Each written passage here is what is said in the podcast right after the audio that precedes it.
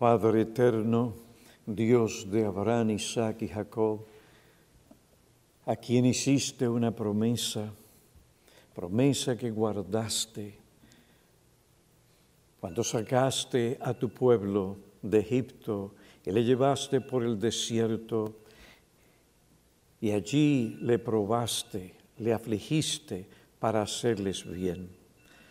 Nos acercamos como pueblo tuyo en esta mañana para que tú te acerques a nosotros. Ten misericordia de tu pueblo. Guíanos y ayúdanos, háblanos a través de tu palabra. En Cristo Jesús, Dios nuestro. Amén.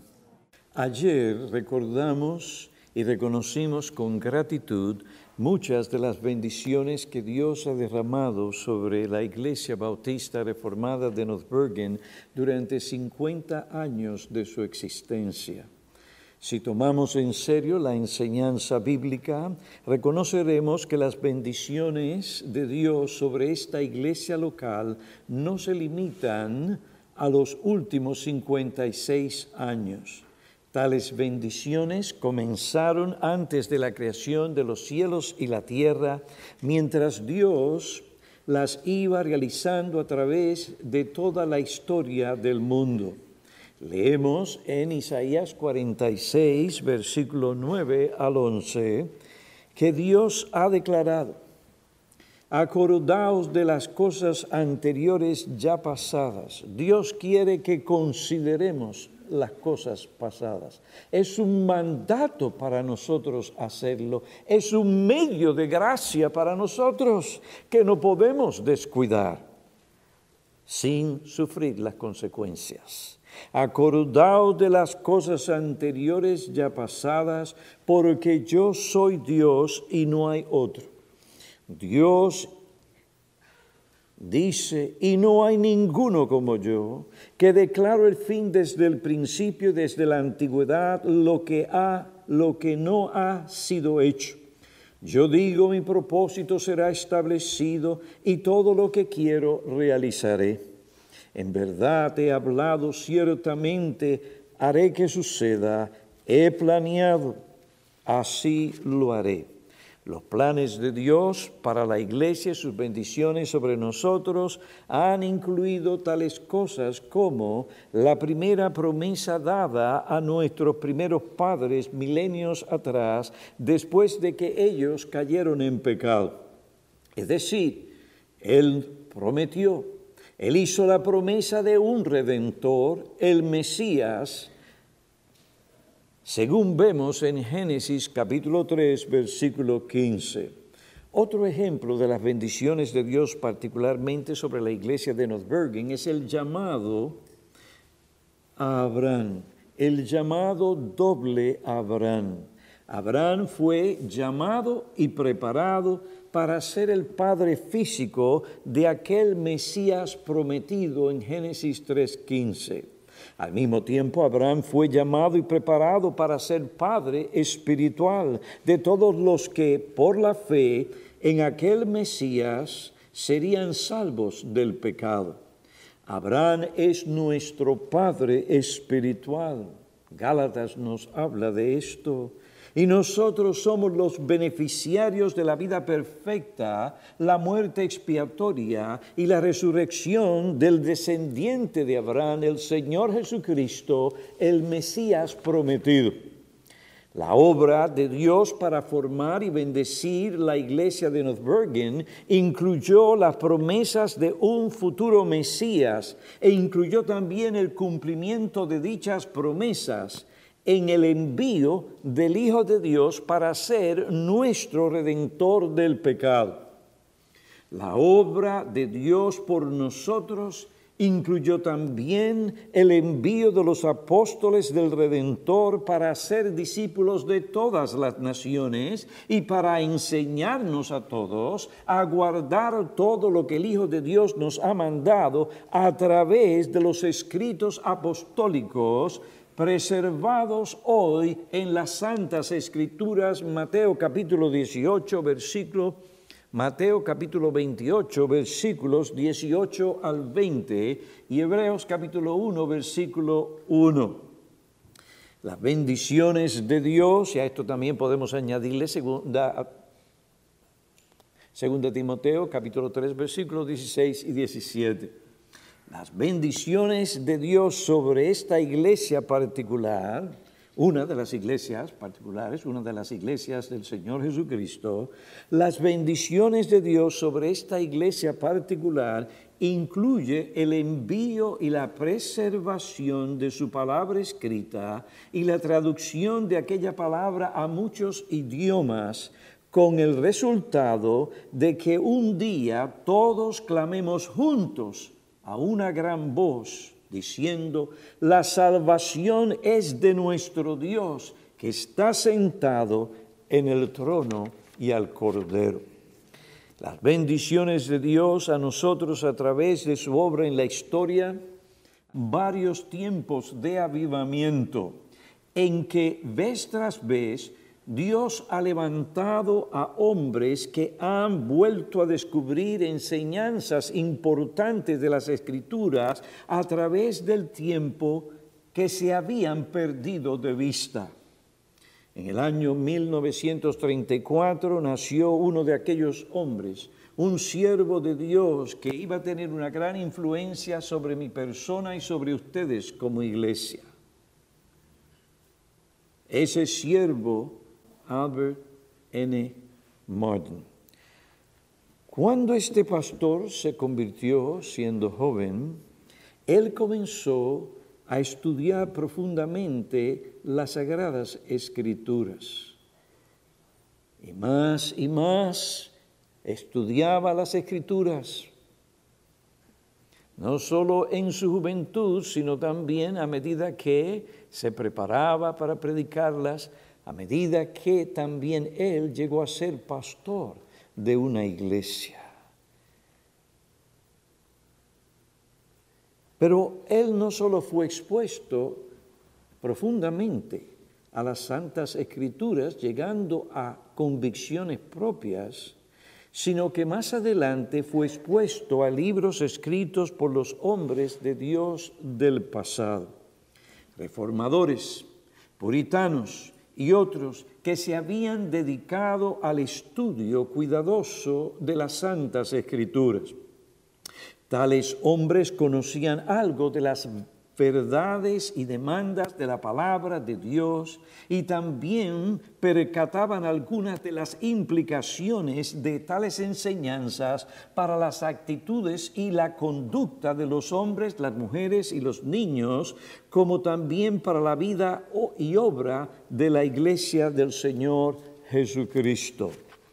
Durante el último medio siglo, Muchas iglesias han llegado a apreciar el significado de frases como las famosas cinco solas de la Reforma o de los famosos cinco puntos de Calvino, que supuestamente eran de Calvino, aunque en verdad simplemente fueron correcciones de cinco errores de Arminio. De Arminio. Quizás más importante durante el último medio siglo algunas iglesias y algunas personas han comenzado a pasar por algo que se asemeja a la revolución de Copérnico. Antes de Copérnico, muchas personas pensaban en la Tierra como el centro de los cuerpos celestes. Todo giraba alrededor, según las personas en esos días, alrededor de la Tierra.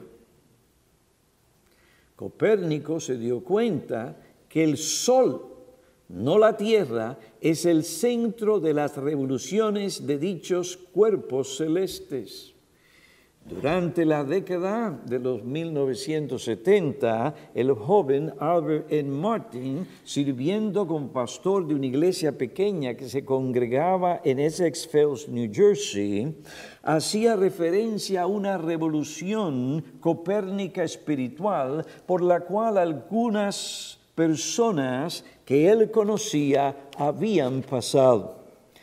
Es decir, tales personas habían comenzado a darse cuenta que las enseñanzas bíblicas, y en particular las enseñanzas acerca de la salvación del pecado, no giran alrededor del hombre, sino que giran alrededor de Dios.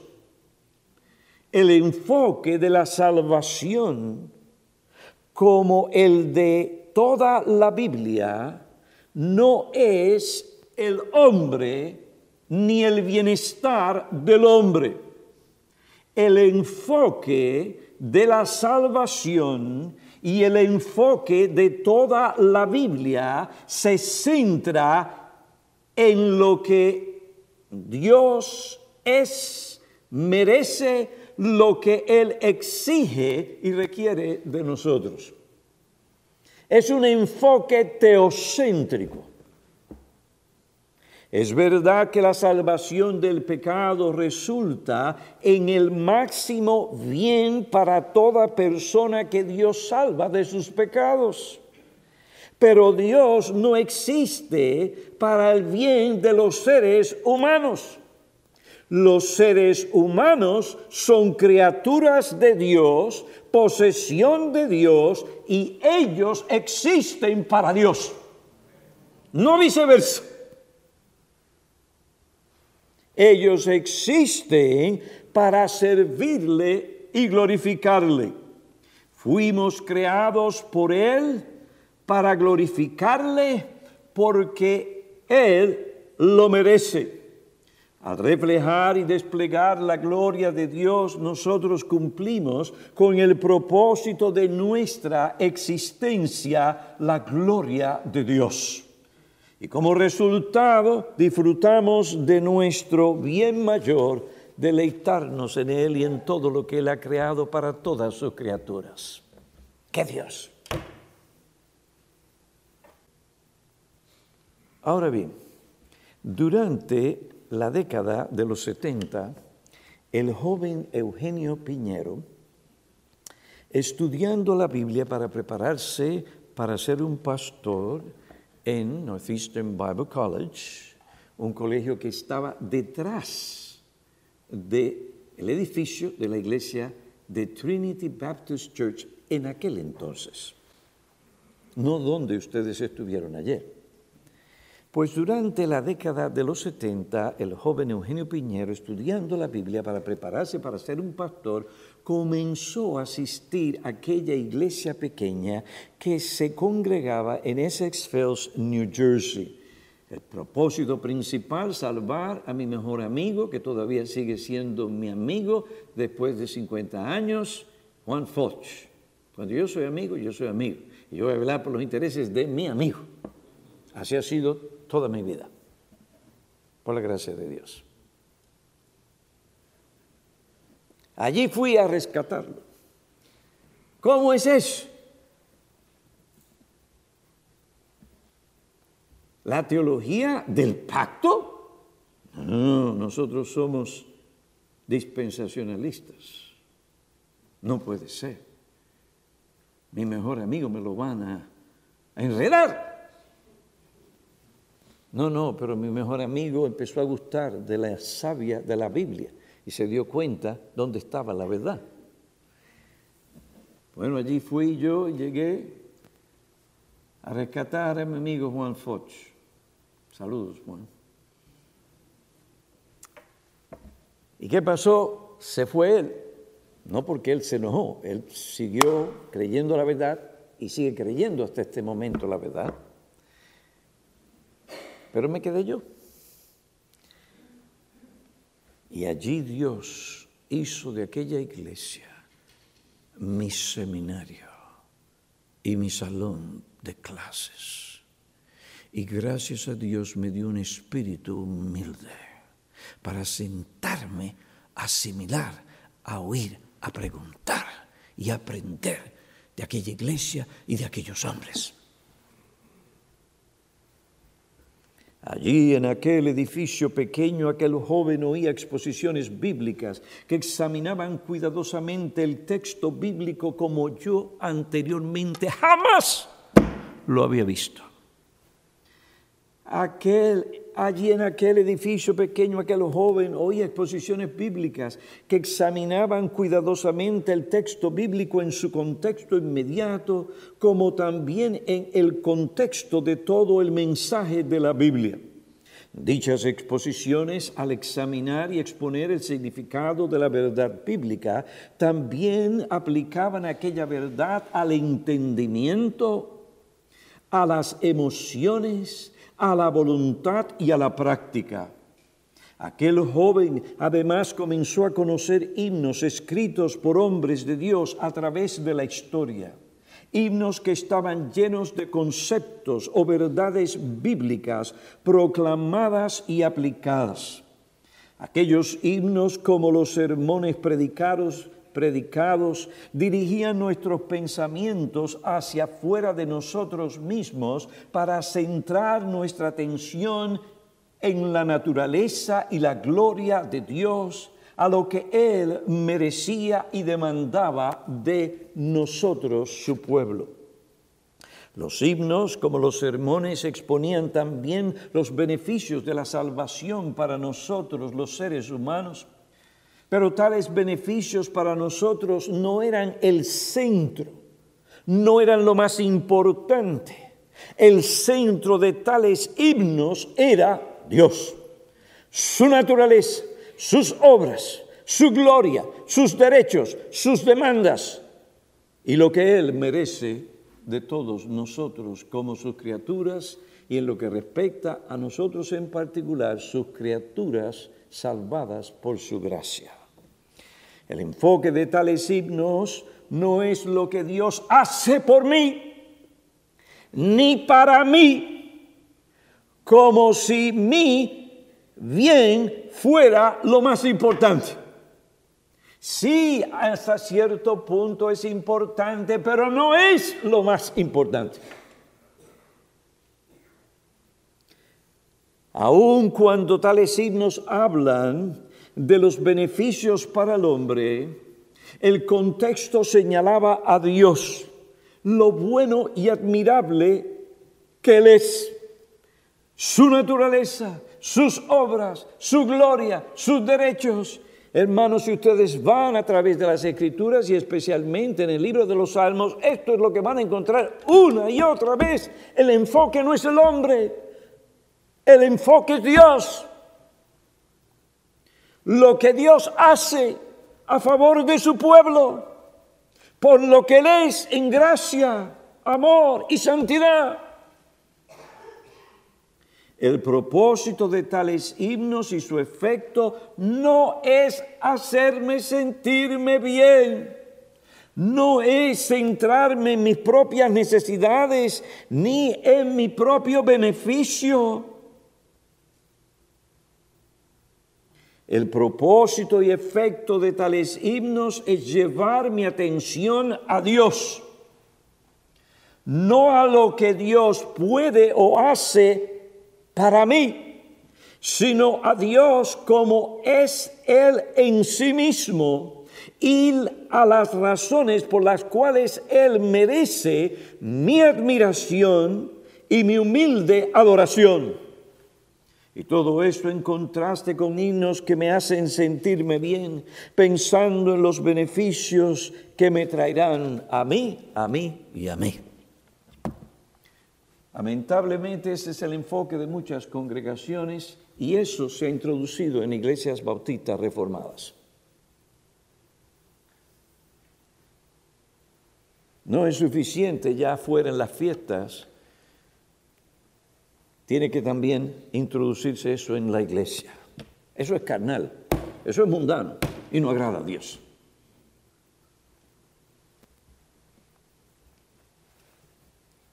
¿Ya ven por qué nosotros hemos puesto tanto énfasis a través de los años y todavía nos quedamos cortos? ¿Todavía estamos corrigiendo? A veces no nos damos cuenta que estamos cantando cosas que no son. Y aún lamentablemente al pastor Piñero se le han pasado dos o tres también. Pero él tiene una conciencia, se encuentra en su casa cuando llega. That's not Bible. Eso no es la Biblia. Y hay que reconocer que no está en la Biblia. Además, no, tiene, no significa nada. Algunas de estas cosas no significan nada. Son básicamente poemas que no dicen nada a veces. Pero aquí estamos cantándolo una y otra vez. Y si nos gusta, porque nos hace sentir bien, eh, menealo, menealo, ¿por qué tiene el azúcar abajo? Eso es los, eh, los himnos, eso es los cánticos, eso es lo que la gente quiere. Usted quiere eso, váyase a la discoteca. Pero no en la iglesia, y no estoy enviándolos allí. Como miembro de la iglesia de Trinity Baptist Church, aspiraba al ministerio pastoral, además de aprender teología bíblica a través de los sermones bíblicos predicados por el pastor Martin y de los sermones bíblicos predicados por la congregación en su canto bíblico como con una voz. Además, también recibía consejos bíblicos y pastorales personales que aplicaban la verdad a mi conciencia, a mi corazón y a mi vida. Gracias a Dios que Dios me libró de malas costumbres. Cuando usted tiene malas costumbres y usted se cree que sabe, aunque no sabe y piensa que sabe, es difícil aprender lo que tiene que aprender. Dios me tomó desde mi temprana edad y me hizo sentarme no me llamó a servir, sino a sentarme. No me dio los dones que le dio a otros hombres para que no estuviera confiando en mí. Y me pudiera sentar a escuchar a un príncipe en Israel enseñarme la Biblia, a predicar la Biblia, a cantar la Biblia, a orar la Biblia y aplicar la Biblia.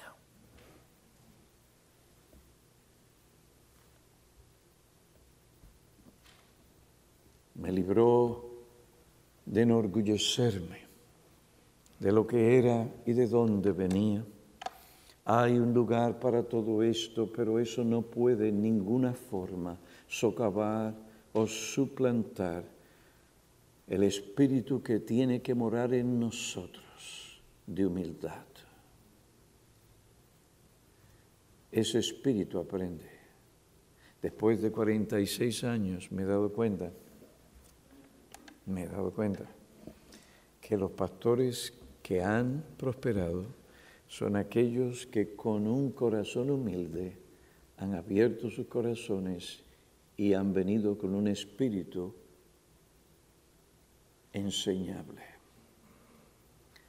En alguna ocasión me topé con un extraordinario predicador, muy conocido en estos días, y créeme, no me gusta tener debates con él porque sé que siempre me gana. Dios no me dio la capacidad para debatir, me dio sabiduría, pero no me dio la capacidad para debatir. Pero a veces me pone en esas circunstancias y situaciones donde ni modo hay que ser fiel al amigo, cueste lo que cueste y a mí me ha costado y me ha quebrantado mi corazón y no solamente una vez. es el costo de la amistad y del amar. Le dije a tal persona, no, me he dado cuenta de ciertas cosas que antes el amor no me permitía ver. Y por esa misma razón es que no seguimos invitándote a predicar en Northbury. Y la respuesta de él en ese entonces con humildad, yo sabía que tú lo hacías, pero lo hacías para el bien de mí. ¿Cuál fue la conversación? Hay cosas que hay que cambiar. No, pero yo he leído, he estudiado, he oído, me he expuesto. Pero en aquella ocasión Dios obró en él una revolución copérnica. Lo llevó a pensar, a considerar. Y Dios lo llamó Dios le iluminó los ojos y una revolución copérnica en su corazón y ministerio y después de ahí no hubo quien lo aguantara, es decir, quien lo detuviera. Predicó con poder, con unción, no solo el texto, sino el texto aplicado al corazón y a la conciencia.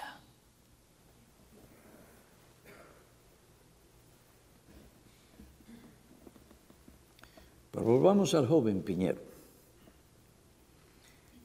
Allí en ese contexto de enseñanza, empecé a preguntarme qué es lo que los pastores quieren decirme que yo no estoy viendo. Y una cosa que he podido hacer y nunca ha fallado, cuando tú no tienes sabiduría ni ves las cosas, cumple lo que dice la Biblia. ¿Qué dice la Biblia? El que le falte sabiduría, que la pida. Y pida con fe, que Dios se la va a dar. Pues clamé. Y la luz vino, lo que no podía ver. No tuve ni que preguntarle a los pastores. El Señor me aclaró el asunto. Ah, es por aquí, es por aquí, por aquí, Piñero, pero te estás perdiendo. No te pongas a justificarte, Piñero. Corrige, aplica, aprende. Así fue. Ay, los pastores contentos conmigo.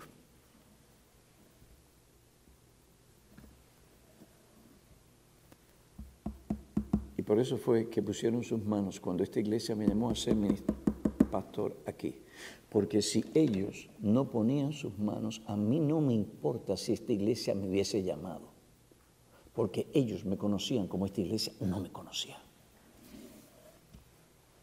Y yo tenía que seguir ese escalafón bíblico que el Señor ha usado para librarme de muchos problemas y guiarme al lugar donde me ha guiado. Comencé a aprender a pastorear siendo yo pastoreado por un pastor sabio y bíblico. Un hombre que se preocupaba por mantener una buena conciencia delante de Dios y de los hombres. Todavía lo veo al lado mío en la clase ejecutiva, en regreso de la República Dominicana.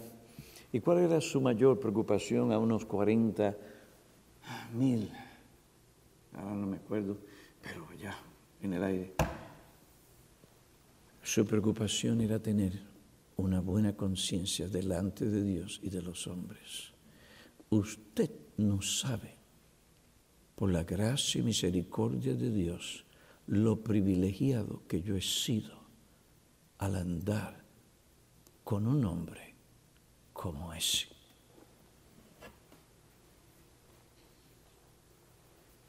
Comencé a aprender a pastorear siendo pastoreado por un pastor, un pastor de pastores, un pastor bíblico que quería mantener una buena conciencia delante de Dios y de los hombres. Qué instrucción, qué seminario. Después de unos años recibiendo estos beneficios, en el 1977 recibí una invitación a predicar en la primera iglesia bautista de Hoboken, New Jersey, como se llamaba en aquel entonces, en aquel lugar, Hoboken.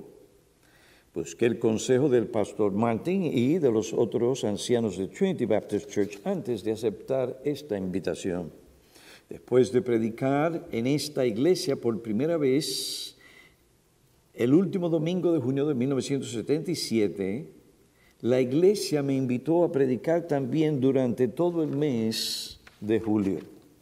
Los hermanos que estaban presentes durante aquellas semanas habían parecido recibir bien el ministerio, pero desde agosto de 1977 en adelante no oí nada de aquella iglesia durante varias semanas hasta que fue, hasta que un día fui sorprendido. Se apareció nada menos que en mi hogar, yo no sé si se acuerda, pero yo me acuerdo, Víctor Nieves y con él el otro diácono de esta iglesia. Me invitaron a servir como pastor interino durante los últimos tres meses del 1977 con la idea de que durante aquel tiempo los miembros me evaluarían a mí como posible pastor y yo a la iglesia como posible lugar de servicio. Al final de los meses la iglesia decidiría si llamarme o no como pastor permanente. Y si decidieran llamarme, yo podría decidir si aceptaría o no aceptaría ese llamado. Y ustedes pueden estar seguros que en esa decisión tan trascendental Piñero no iba a estar solo.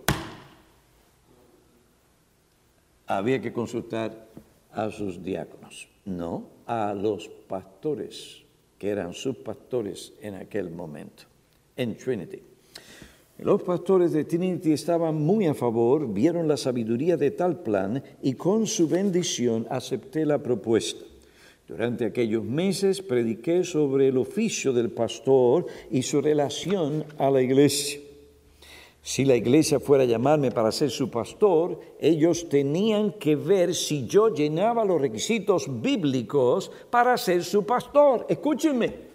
Y voy a terminar un poquito más tarde prediqué qué es un pastor, de qué se trata la obra pastoral y cuáles eran los requisitos. Y después les dije a ellos, si ustedes no ven que yo cumplo esos requisitos, no me llamen a ser su pastor.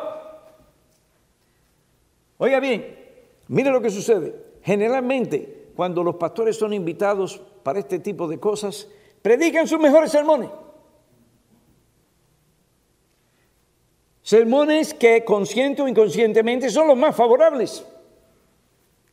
Porque si ellos quieren, no van a empezar a crear problemas, ni a que vean sus faltas o debilidades. No, no, no. Yo no quería estar allí porque yo quería estar allí sino porque Dios me quería aquí. Y para esto la iglesia tenía que ser informada y tenía que crecer, porque su decisión no podía estar basada en que Piñero venía de tal país, o que Piñero era así o asado, o me cae bien. Tenía que estar basado en la aplicación de la palabra de Dios. ¿Calificaba o no calificaba? Quería el juicio de una iglesia entendida que en ese momento sabía lo que hacía. Y así fue. La iglesia me llamó.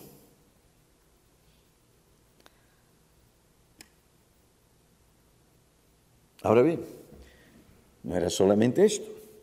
Tendríamos todos que estar de acuerdo acerca de la enseñanza bíblica sobre las responsabilidades del pastor hacia la iglesia y sobre tales cosas pertinentes y fundamentales como la autoridad pastoral y su base bíblica. Aquí siempre se ha entendido tal cosa, no importa que otros digan. No vamos más allá de lo que la Biblia permite. Pero sí vamos a ir donde la Biblia llama que nosotros vayamos. ¿Le guste a la gente o no le guste? Tendríamos todos que estar de acuerdo de que la Biblia, la palabra de Jesucristo, sería la autoridad que habría de determinar lo que se haría en esta iglesia, como en cualquier iglesia del Señor Jesucristo. La Biblia sería nuestra norma el árbitro supremo en todo asunto de fe y de práctica. Y todos nosotros teníamos que obedecer lo que la Biblia demandaba, no importa cuáles fueran las consecuencias. No importa si eso significaba adiós amigos, como dice la canción, adiós muchachos, compañeros de mi vida. Ustedes oyeron lo que una persona dijo, ¿verdad? Ayer, en el documental. Piñero no se casa con nadie, ni aun con su esposa. Aunque está casado con ella. ¿Qué buscaba yo en una mujer? una mujer piadosa que temiera la palabra de Dios, que fuera una mujer del principio, que enseñara a mis hijas la verdad y a vivir como mujeres de principio, no guiadas por sus deseos o concupiscencias o aspiraciones carnales.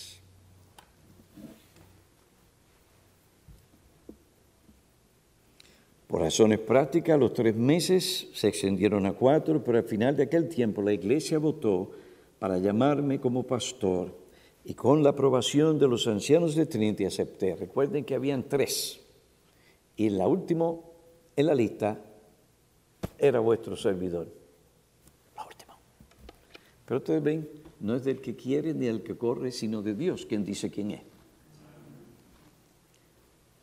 Ese que está ahí el flaquito, ese que está ahí, que no tiene mucha experiencia, ese que está ahí, que mm, ese lo, nosotros lo arreglamos.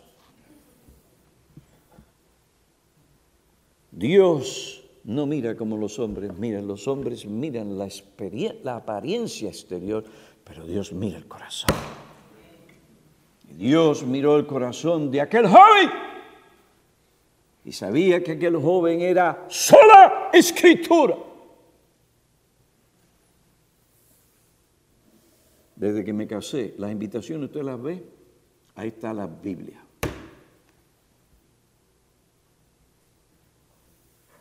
La palabra de Dios en la invitación permanece para siempre.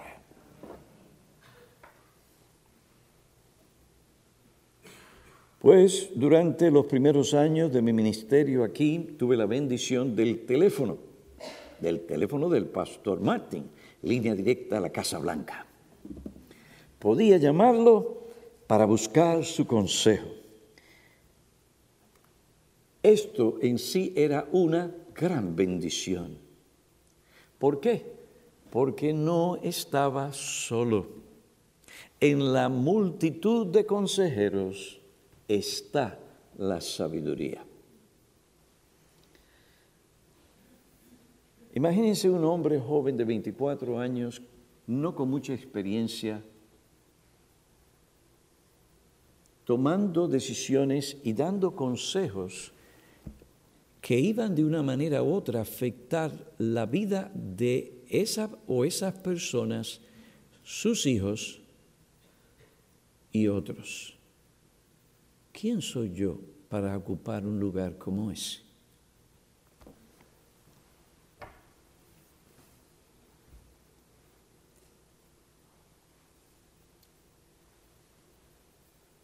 Mira lo que me pasó a mí, porque aquí mi papá o yo, a qué piñero, que esto con lo otro, y ahora mira cómo estoy aquí junteo, y esto es lo otro. Dije hundir, pero exagere la palabra, para que no me malentiendan. ¿Usted quiere verse en esa situación? Yo no. Pero no es necesario, porque Dios dice, en la multitud de hombres sabios bíblicos probados está la sabiduría.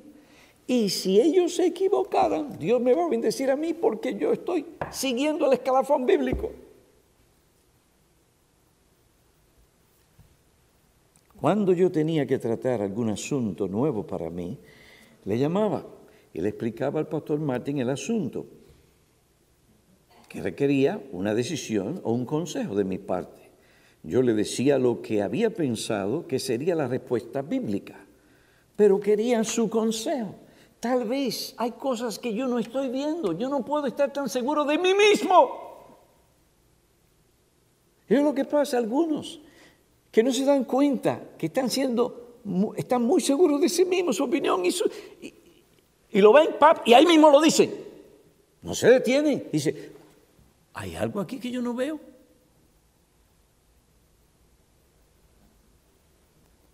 No podemos andar así en el ministerio porque aunque tengamos consejo lo que sea, vamos a estar solos. No. ¿Qué ve usted que yo no estoy viendo? Que no necesariamente va a cambiar lo que voy finalmente a hacer, pero me va a dar la experiencia y el conocimiento para hacerlo de la manera en que debemos hacerlo, porque la Biblia no solamente nos señala lo que tenemos que hacer, sino también cómo debemos hacerlo. Ya entro aquí en teología pastoral. Pero en fin, hablaba con el pastor. Algunas veces él me mostraba algunos principios bíblicos que yo no había tomado en cuenta. Y si mal no recuerdo, en la gran mayoría de veces él confirmaba lo que yo había pensado, porque él quiere que la gente piense. Él quiere que la gente indague por sí misma en la Biblia. Y una vez me lo dijo, si yo no sé que tú eres así, Piñero, no te respetaría.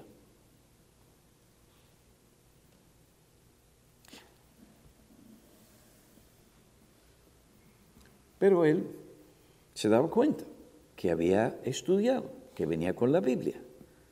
Algunas veces el pastor Martín hasta me presentaba más principios bíblicos que fortalecían y ampliaban aún más lo que yo había pensado.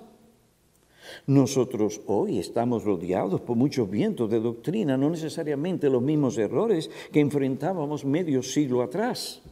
Tenemos que seguir examinándolo todo y con mucho cuidado para retener lo bueno, lo que es bíblico y abstenernos de toda forma de mal. Primero los tesalonicenses capítulo 5, versículo 21 y 22. Ya no tenemos al pastor Martin.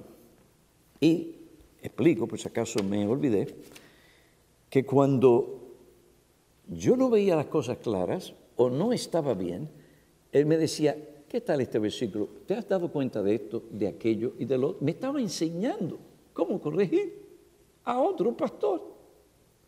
Tal vez Dios me estaba preparando para lo que Él tenía para mí.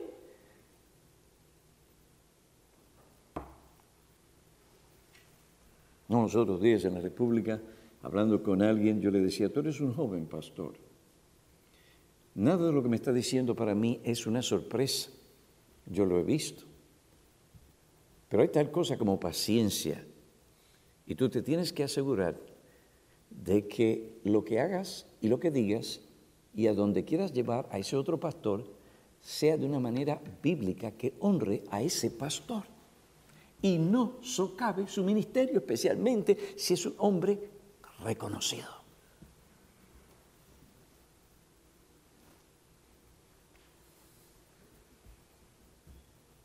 El hombre entendió y Dios lo está bendiciendo a él y a su pastor.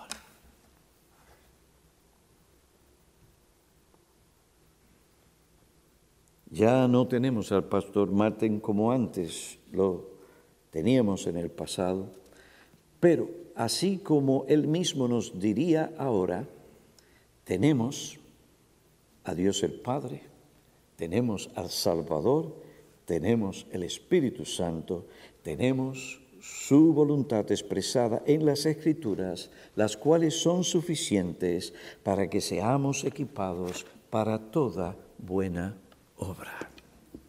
Esto es vivir en el Espíritu, hermanos. Oremos.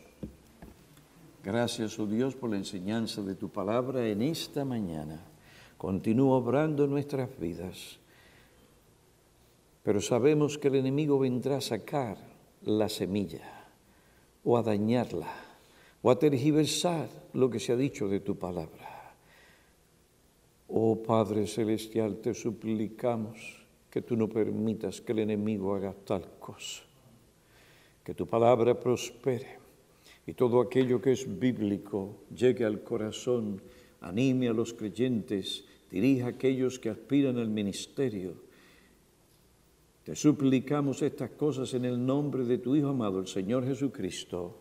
Amén. Amén.